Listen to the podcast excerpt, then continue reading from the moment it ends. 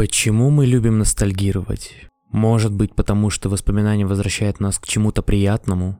Старому доброму диску с 12 фильмами в одном. К игровой площадке, где вы носились как угорелые. Древние игры с ужасной графикой, но такими приятными моментами, когда вы скидывались с друзьями, чтобы погамать часок, пока мама еще не позвала домой. Но почему же ностальгия — это воспоминание о чем-то приятном? Вы так-то вообще в курсе, что ностальгия с древнегреческого переводится как боль по возвращению домой? То есть, если ты о чем-то ностальгируешь, то тебе, по идее, должно быть еще и невыносимо, больно, хреново и мерзко, потому что помимо хорошего были и плохие моменты. Например, на том самом пиратском диске 12 в одном все фильмы были экранками пососного качества так-то. Детей на той самой детской площадке гоняли подростки. А когда ты спалился, что был в компьютерном клубе, то родичи выставляли тебе пистонов и месяц запрещали видеться с твоими любимыми друзьяшками, которые уговаривали тебя еще часок погамать, пока никто не заметил. Почему мозг не вспоминает именно об этом? Почему мы забываем не самые приятные и теплые моменты? Кстати, всем привет! Это подкаст «Дело фандома» и с вами я, любитель позагоняться, Никита Босс. Сегодня мы будем разбираться в деле ностальгии. И правда ли это на самом деле хорошая штука? А помогут мне разобраться во всем этом мои любимые фильмы и сериалы. Поехали! А начнем мы с одной из самых светлых вещей на свете. Любви. Скотт Пилигрим против всех. Какую же историю о любви я мог взять, конечно же. Безусловно, я понимаю, сколько тем таит в себе это замечательное произведение Эдгара Райта и Брайана Лео Мелли, и сколько спекуляций есть в фандоме, но все же меня интересует одна сценарная деталь призраки персонажей. И нет ничего мистического и паранормального здесь нет, но есть киноприем, который вы будете после моих слов часто, очень часто вспоминать. Во-первых, давайте вспомним сюжет. Главный герой — это 23-летний бездельник-музыкант из Канады по имени Скотт Пилигрим, который встречается со школьницей, но неожиданно он влюбляется в другую девушку, которую случайно встречает во сне. Уже тут можно понять, что у Скотта есть какие-то проблемочки, но anyway, он подстраивает их встречу и такой, йоу, чё, как? А она такая, башкой об косяк, что надо? Он понимает то, что Рамона Флаурс, в которую он влюбился, на самом деле не такая уж и простая девушка. Рамона Флауэрс также понимает, что Скотт Пилигрим тот еще упертый крендель, но все-таки они понимают, что что-то друг в друге они нашли, и в итоге они идут гулять. Но неожиданно оказывается то, что у нее есть семь злых бывших. Подчеркиваю, не бывших парней, бывших. И они намерены контролировать личную жизнь Рамоны. И у любого, точнее, любого, кого она встретит и кто захочет с ней быть вместе, они убьют. Рамону тронешь, завалю. Короче, у Скотта сразу же как бы сдвиг по фазе, и он такой, чё? И какого хрена мне никто об этом не сказал? А Рамон такая, да мать твою, я сама не в зуб, ногой не в ухо, что происходит? Я вообще курьер Амазон и получаю 49 косарей в год. И если думаешь, что это до то теперь подели на 12, а у меня еще так-то аренда двухэтажной хибары. Какие нахер бывшие? Короче, это вообще никому ничего не уперлось. Рамоне не особо интересно, чтобы бывшие ее донимали. Скотт не особо хочет, чтобы до него докапывались ее бывшие. Ну и в итоге приходят все к единогласному решению, что надо немножко так втихую завалить их всех. Э, тем временем Скотт также понимает, что Рамона ему нравится как личность. Поэтому он готов начистить за нее рожу кому-нибудь. А дальше за сюжетом идите на стриминги, смотрите или читайте. У меня тут немножко другие планы. Во-вторых, смотрите на персонажей. И Скотт Пилигрим, и все бывшие имеют общую травму, или как его называют профессиональные сценаристы, как называем мы, это призрак. Событие, которое когда-то травмировало человека морально или физически – и определившая всю его дальнейшую судьбу, его проблемы и сюжет фильма, на который вы потратили пол, полтора часа. Так вот, у всех вышеназванных фигурантов дела есть один призрак, один на всех и все за одного. Ностальгия по потерянной любви, тоска по старым отношениям, печаль, беда и треки Билли лишь на репите. Каждый из них помнит, а как же хорошо было с тем самым человеком, которого когда-то они потеряли, который их когда-то бросил. И нет, конечно же, это не произошло из того, что человек мудак или потому что просто не сошлись путями в жизни. Не-не-не. Каждый свято верит, что их бросили просто потому что. Вот потому. Потому что вот человеку сбрело в голову так, то, что надо вот бросить их. Ведь это же простая и понятная причина, которая не вредит особо тебе, но зато демонизирует и обесценивает того, кто ушел. Вау! Какой прием! Какой эффективный ход! Использовать ностальгию как защитную реакцию на расставание и помнить только хорошее, но опускать плохие моменты их отношений. Круто? Круто? Нет. Это вообще не круто, а грустно и порочно. Если спрятаться в коробку только из добрых воспоминаний про некогда хорошие отношения, то вы будете сами себе врать и будете сами себя ломать. Вы искренне будете считать, что не было никаких проблем, а значит и не нужно делать какие-то выводы, а значит не нужно никак меняться вообще в будущем, а значит можно сидеть дальше в коробке и беречь свое маленькое драгоценное эго. Но это не работает. В противовес Скотту и бывшим есть Рамона Флауэрс, которая вообще не романтизирует воспоминания о старых отношениях, а чисто излагает факты, потому что ей похер. И на то, что похер, ей тоже похер. Потому что она, когда она чует, что есть какие-то проблемы в человеке, то просто сваливает в голубую даль. Да и на самом деле ее отношения сильно-то не волнуют. Она просто хочет жить эту жизнь и работать, чтобы платить аренду за хату. И вроде бы все круто. Рамона трушная дама, и про нее хотелось бы отдельную историю. Как здорово, что есть новое аниме. Но все же именно в этой черте характера и кроется проблема Рамоны Флауэрс. Она в Канаду готова свалить, лишь бы не вспоминать проблему лицом к лицу и не сталкиваться с ней, и не решать ее, не прояснять, не проговаривать. И в итоге мы получаем две крайности расставаний. Либо с романтикой вспоминать теплые моменты, слушая Лану Дел Рей, обманывая себя и уничтожая свою личность, либо бежать куда подальше, бежать до самого Китая, бежать в параллельную вселенную, чтобы воспоминания не успели схватить за жопу. И тот, и другой подход имеет дикие проблемы – но про Рамону вы можете подробно узнать в аниме, а вот про Скотта и бывших нам надо побазарить. Ведь они тут любители поностальгировать. Или все-таки нет? Дело в том, что я вас слегка так обманул. За это прошу прощения, без попутал, но так надо было. Скотт Пилигрим отличается от Лиги злых бывших тем, что он хоть и помнит теплые моменты бывших отношений, но ему хреново так, что на него дунешь и он в кому упадет такие моменты он проживает такую дикую хтонь, что ни один из фильмов Юрия Быкова не задаст такого настроения тебе. Он понимает, что в то время были не только радуги и единороги. Тогда так-то его бросили из-за другого пацана. Как-то грустно, что тебя променяли на другого человека, но проблема Скотта в том, что он ничего не делает со своей хтонью. И в итоге он также бросает девушку ради другой девушки, повторяя травму, которой когда-то одарили его. Ну не трендец ли? Трендец! И многие этого не замечают, пока не сталкиваются с этим сами. И я тут о чем думаю. Теплая ностальгия не поможет справиться с расставанием, но и зацикливаться на печали не помогает.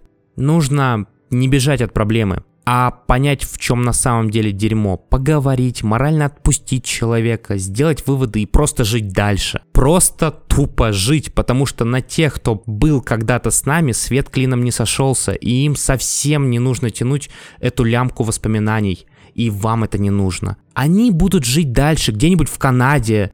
Так, может быть, и вам стоит тем же заняться. Только не в Канаде, не рядом со своими бывшими ради всего святого. Может быть, стоит там пойти погулять или найти себе хобби, например, фотография, говорят, это очень круто и модно. А может быть, стоит чаще общаться с людьми и просто знакомиться, чтобы узнавать, какие еще люди бывают. Только смотрите, чтобы люди были ровные, а не какие-нибудь дурачки. В итоге и Скотт, и Рамона сталкиваются с правдой о самих себе. Бывшие встречаются с пиздюлями, а потом надо прояснить, что же делать дальше. И Скотт, и Рамона уже цельные личности, которых не тяготеют ни ностальгия, ни прошлое, и типа, а что дальше? А почему бы не узнать этого нового человека? Почему бы не отправиться в путешествие с ним?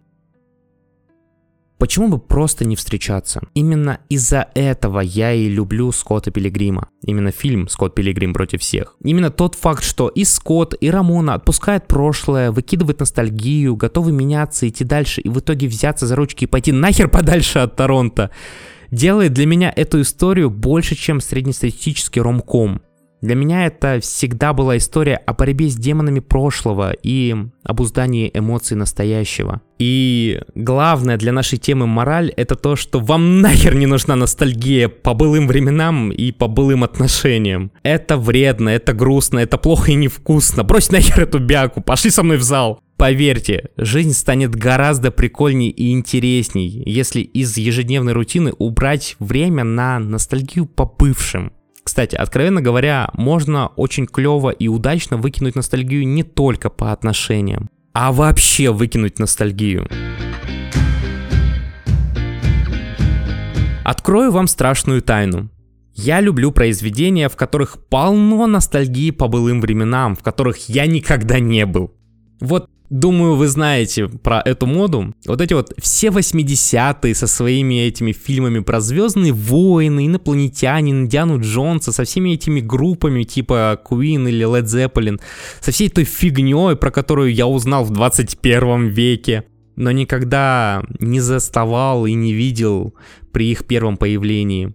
И я всегда воспринимал это как какую-то сказку. Такие произведения для меня были параллельным миром каким-то миром, которого не было, но мне очень хотелось бы и интересно было бы узнать, как его видели те самые творцы 80-х. И на самом деле, я думаю, вы понимаете, откуда ноги растут, потому что больше всего я влюбился в вымышленные 80-е, когда вышли очень странные дела, Stranger Things. Легендарный сериал, который насквозь пропитан отсылками ко всей этой культуре 80-х, но при этом не говорит со зрителями каким-то дедовским тоном а вы кто вообще такие? Вот я в 80-х ходил в школу, и у меня не было времени смотреть ваши гребаные Звездные войны. Типа, будто от сериала всегда было ощущение, что он не про настоящие 80-е. Господи, я уже устал от этой цифры, все, хватит. Я буду говорить, э, не знаю, 8-0. Короче, я понимал, что этот сериал не про настоящие 8.0, а про вымышленные 8.0, на которые мы смотрим из 21 века с помощью той самой поп-культуры. Но при этом сам сериал абсолютно самодостаточен. Он прекрасно написан, прекрасно поставлен, и актеры на протяжении всех сезонов просто безупречно справляются со своими ролями. Но поп-культура совершила какой-то странный кульбит, и есть ощущение, что именно с очень странных дел в гик-среде пошла мода на ностальгию по прошлому, которого никогда не было. На самом деле эту тему уже успели немножко осветить, и больше всего вклад, как мне кажется, сделал Дмитрий Бурдуков в своем эссе по Dying Light. Он э, назвал в том самом эссе это чувство синтетической ностальгией. Но сам прикол в том, что мода на синтетическую ностальгию породила какую-то настоящую ностальгию у многих людей, которые кричат, что раньше было лучше, раньше Марвел были круче, раньше блокбастеры были круче, раньше умные фильмы умели снимать, раньше эпичные фильмы были, раньше было чистое кино без звуковой мути, раньше были картины, нахер кино.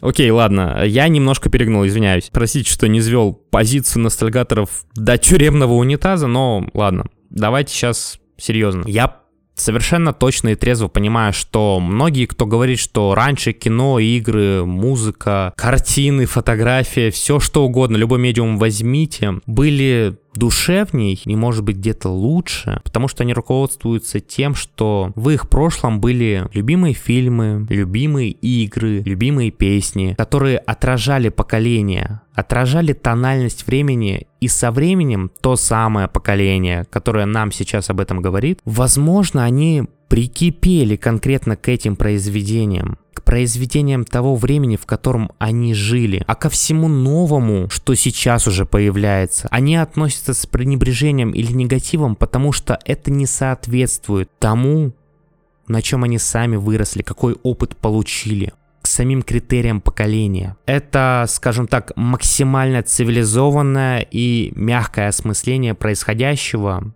и почему, возможно, у некоторых появились ностальгаторские настроения, назовем это так. Мне, честно, не интересно, чтобы сейчас кого-то мои речи плавили и заставляли разводить споры, ссоры, негатив. Но мне действительно интересно одно. В чем смысл критиковать настоящее, ориентируясь на прошлого?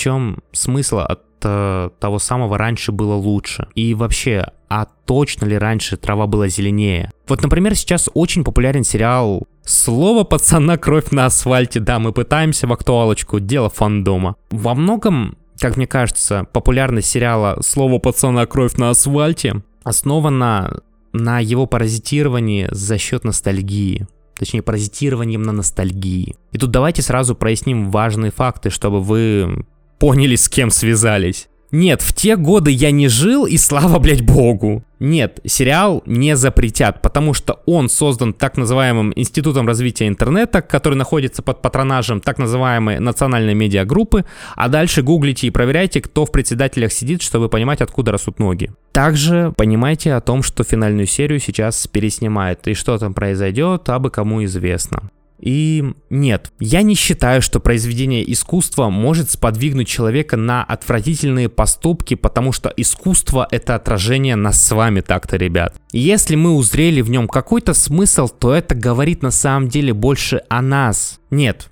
я не считаю сериал расчудесным и прекрасным, потому что в нем есть такие дикие вещи, как в производстве, как в постановке, так и в подаче. Но об этом сейчас не будем размусоливать, потому что нам нужно потратить время на более важные вещи. Сейчас я хочу поговорить конкретно про самое главное и пагубное оружие в этом сериале ностальгию. Создатели, ну, очень кропотливо подали атмосферу, детали, фактуру, и именно те самые вайбы той самой эпохи полураспада, когда все больше и больше западного начинает поступать в страну, и, и все от этого тащутся. Сколько я не общался с людьми про этот сериал, то каждый в первую очередь вспоминал именно про эту ностальгичную атмосферу, когда подул западный ветер перемен и стало как-то интереснее и веселей. И вот тут забавная ситуация. Ощущения от эпохи слова пацана ровно такие же, как от эпохи очень странных дел. То есть, в общем и целом, они вызывают всю такую же синтетическую ностальгию по временам, которых никогда мы не видели. И которых, может быть, даже не существовало на самом деле, потому что мы видим ее сквозь призму этих двух сериалов.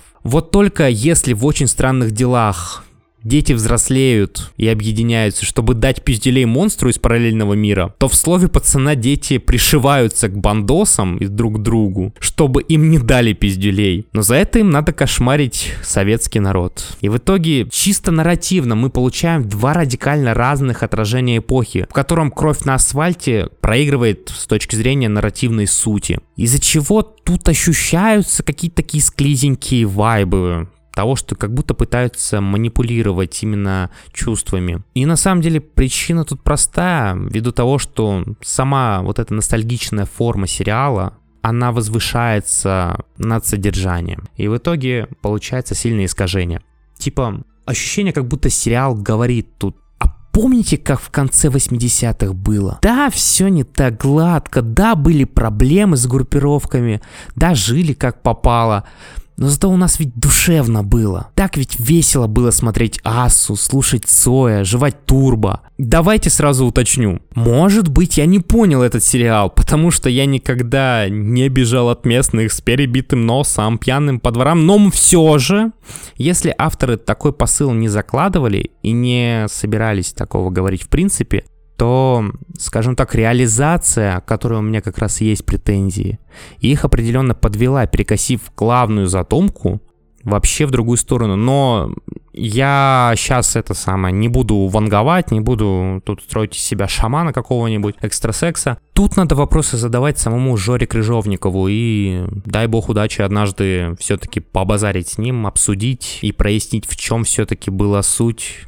и что пошло не так. Однако давайте поясним еще раз по нашей главной теме. 80-е не были прикольным временем ни в США, ни в СССР, ни во всем белом свете и, скорее всего, не во всей светлой галактике. Это не была эпоха только Цоя или только фильмов Спилберга. Это также была эпоха десятилетней войны в Афганистане, взрыва на Чернобыльской атомной электростанции, эпоха роста популярности в Нью-Йорке преступности, резкое появление огромного числа серийных убийц, совершенно дебильная акция по борьбе с любителями настольной игры «Подземелья и драконы», потому что якобы она как-то связана с сатаной, я не понимаю, где связь, но ладно. А также это время мощного распространения наркотиков. 80-е — это вообще не очень странные дела. Это пиздец ебанутые времена. Но мы о них просто узнали иначе. Мы узнали их сквозь призму 21 века. И вот совсем недавно, как будто специально для любителей синтетической ностальгии, мой обожаемый, любимый